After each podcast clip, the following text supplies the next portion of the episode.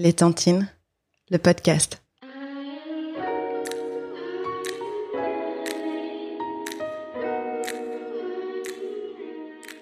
Bienvenue. Je m'appelle Charlotte et j'ai la joie de vous accueillir pour cette série de podcasts, Les Tantines, dédiée au cycle féminin et à la grossesse. Ensemble, partons à la rencontre de femmes inspirantes qui partageront leur passion et expertise sous les angles du cycle féminin et de la grossesse. Découvrons des conseils testés et éprouvés au fil du temps pour vivre en harmonie à chaque étape de sa vie quand on est une femme au XXIe siècle. Des astuces d'ici et là, d'aujourd'hui et d'antan, pour être en accord avec et dans son corps et équilibrer sa relation à soi-même et aux autres. Retrouvons-nous autour de ces précieux conseils et expériences sur le compte Instagram Les Pointantines.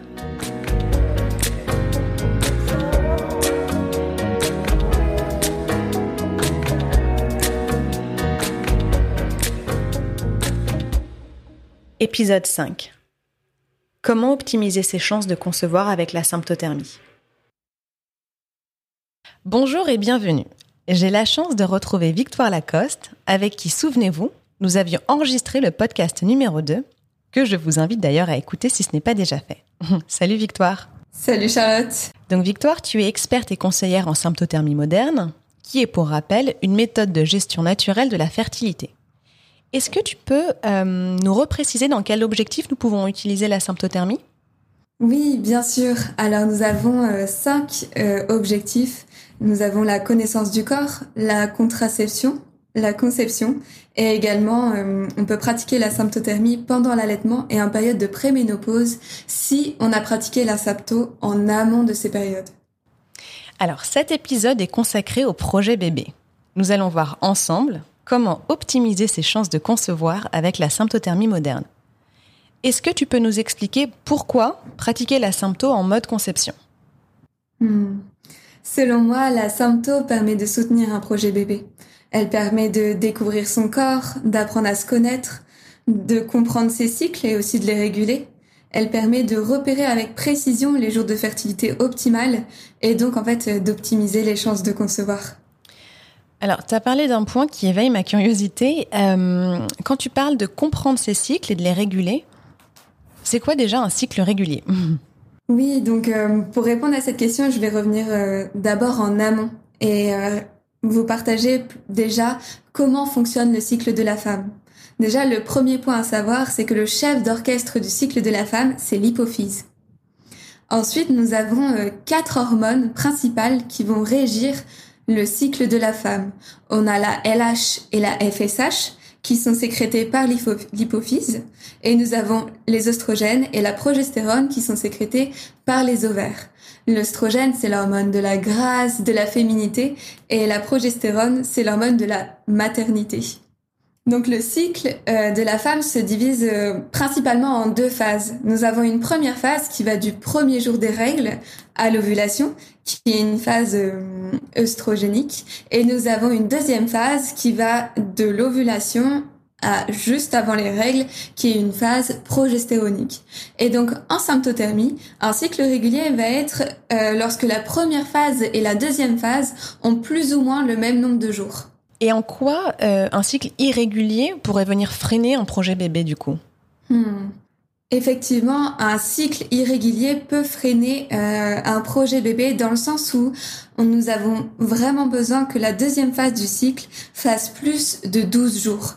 Parce que si elle fait moins de 10 jours, c'est impossible de concevoir et si elle fait entre 10 et 12 jours, nous avons un risque accru de fausse couche. Je m'explique.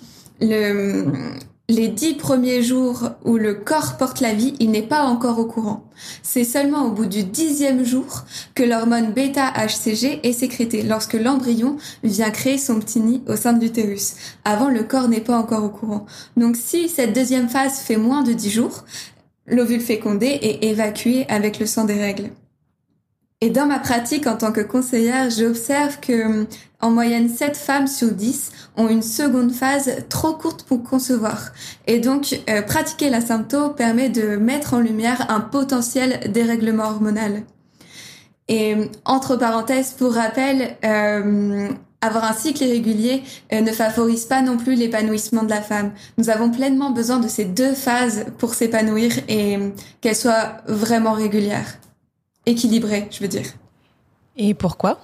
En fait, la première phase, la femme va être plus euh, extériorisée, en lien euh, facilement en lien social. Euh, elle va être productive, etc. Et dans la seconde phase, c'est vraiment une seconde phase qui permet euh, plus l'intériorité, le retour à soi et du coup de venir nourrir tout ce monde intérieur pour après à nouveau pouvoir mieux s'offrir au monde extérieur.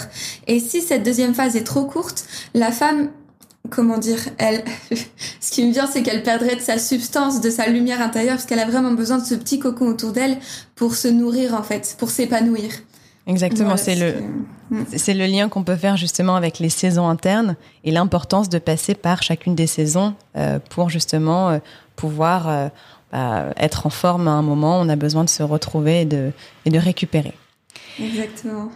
Et donc du coup, pour en revenir justement aux femmes que tu accompagnes et aux éventuels dérèglements qui peuvent être mis en lumière, une fois que vous constatez qu'il y a un, cycle ou une phase qui peut être irrégulière, donc du coup ça peut potentiellement les, empêcher de, concevoir, qu'est-ce qui se passe ensuite? Qu'est-ce que vous faites? Hmm.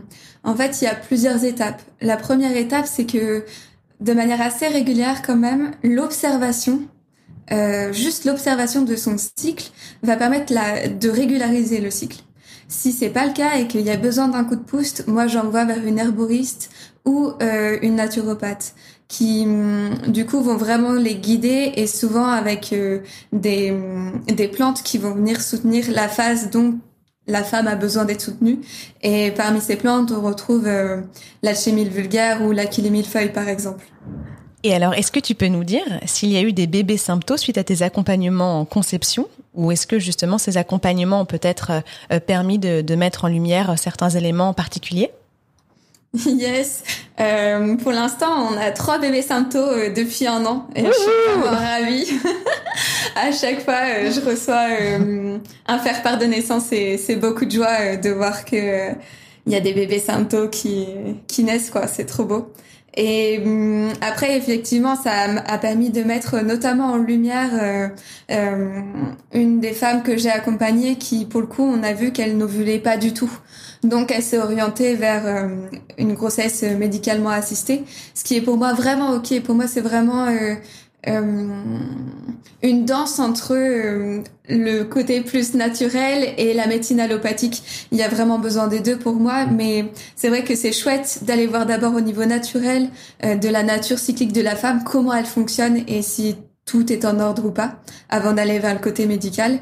Et ensuite, et du coup, cette femme est passée par le côté médical et elle, est, elle a eu un bébé qui aujourd'hui a pratiquement un an.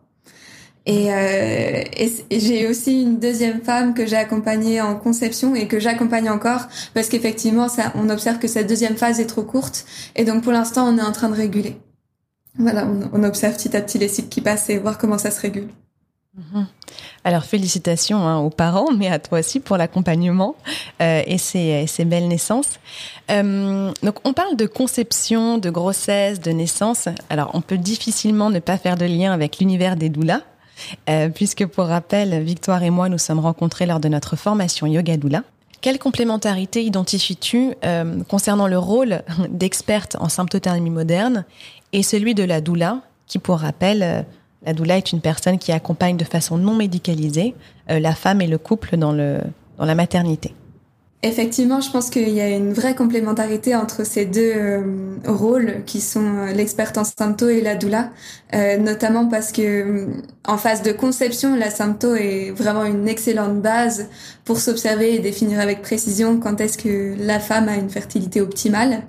Ensuite, la sympto peut aussi réintervenir au moment de l'allaitement pour euh, accompagner en contraception. Et le rôle de la doula vient vraiment euh, tout au long de la grossesse, pendant l'accouchement et en postpartum, et avec euh, le yoga en plus qui est vraiment important dans notre formation. on peut aborder tout l'accompagnement émotionnel, on offre une écoute, une présence, et puis on peut utiliser pas mal les outils yogiques aussi. Donc je pense que je vais réussir à trouver voilà comment offrir ces deux rôles le mieux possible aux femmes et aux couples. Ça, j'en doute pas. Merci beaucoup, Victoire, pour toutes ces informations. Merci, Charlotte.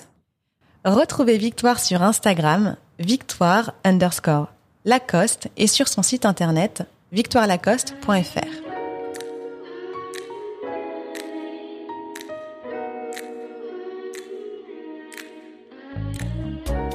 Cette série de podcasts touche à sa fin et j'espère qu'elle vous aura plu. Si vous pensez que ces thématiques peuvent intéresser vos proches, n'hésitez pas à les partager. Gardons contact sur Instagram, les À bientôt!